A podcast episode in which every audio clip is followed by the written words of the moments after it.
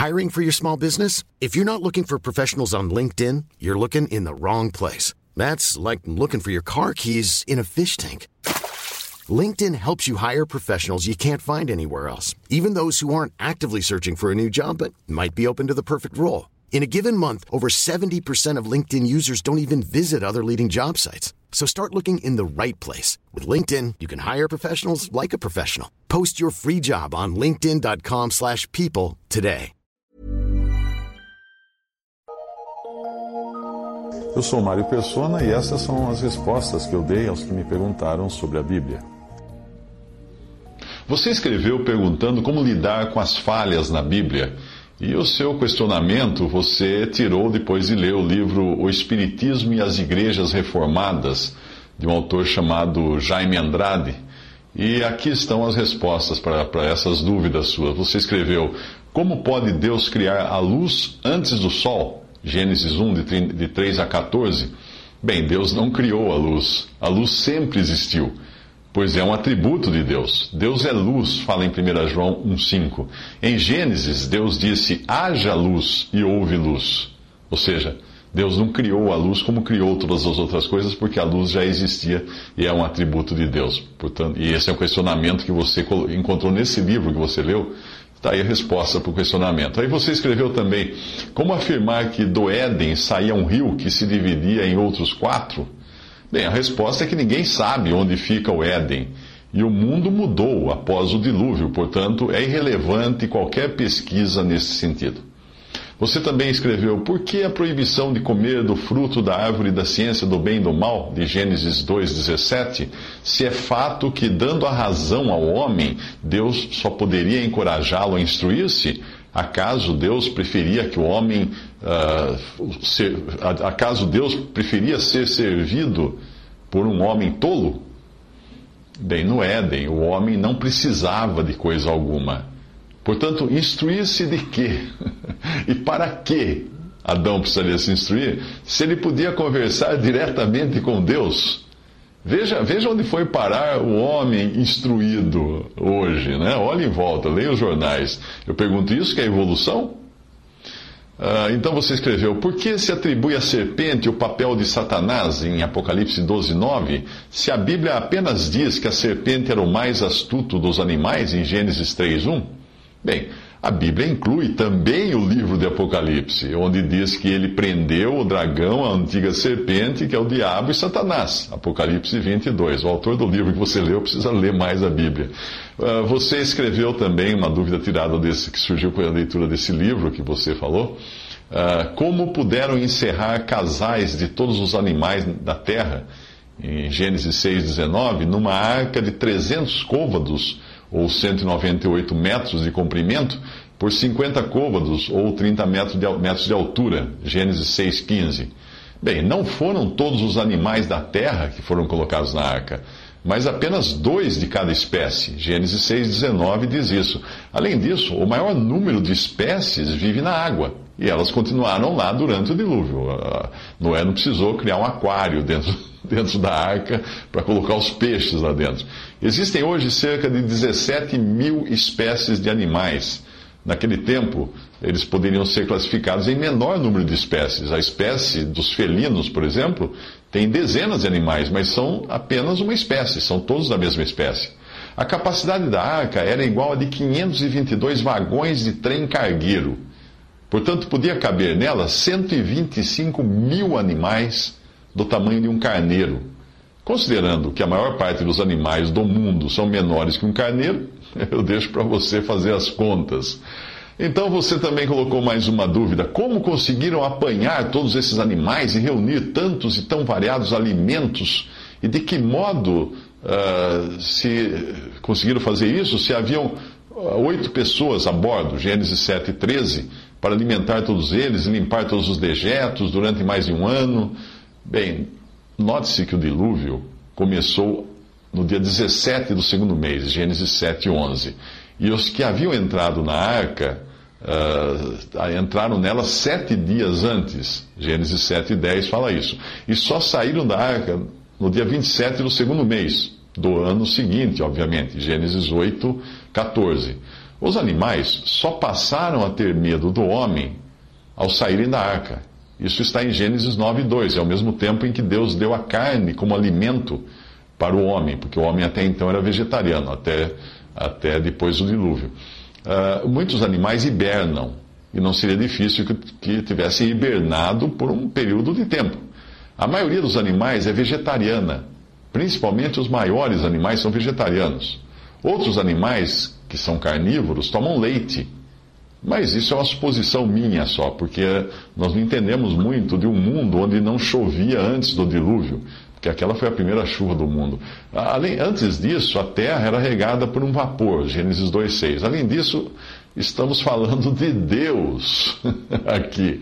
Nós estamos falando do milagre que foi Deus salvar os seres humanos e os animais durante o dilúvio. E, obviamente, será que Deus não teria resolvido esses detalhes ou não teria poder? para colocar os animais dentro da arca, para manter esses animais alimentados, para fazer com que eles sobrevivessem. Claro que Deus é Deus, nós estamos falando de Deus. Não, não tire Deus da equação, que você nunca vai entender a Bíblia, se você tirar Deus da, equação. Você também escreveu: se Deus é justo e se foi Ele próprio que endureceu o coração de Faraó, para que não permitisse a saída dos israelitas, em Êxodo 11, 10, por que teria de matar todos os primogênitos do Egito, inclusive muitas, muitos milhares de inocentes crianças e até os primogênitos de todos os animais? Êxodo 12, 29. Se você ler o texto inteiro da Bíblia, verá que ele só endureceu o coração de Faraó depois que Faraó já havia tomado uma decisão. Você verá também que Deus colocou uma opção diante de Faraó, tornando-o responsável por todas as consequências da sua decisão. Se numa guerra o adversário avisa que a cidade do inimigo será bombardeada, se o inimigo ignorar o aviso e permanecer com a população na cidade, a responsabilidade é deles. O, foi avisado na guerra que a cidade seria bombardeada. Saia todo mundo daí. Ninguém saiu, o que vai fazer? Uh, não pode dizer que não foi dada uma chance a eles. Né? Não é assim que funciona? Você também escreveu como teriam os magos egípcios transformado a água do Nilo em sangue, Êxodo 7, 22, se Moisés já tinha feito isso antes em Êxodo 7, 20.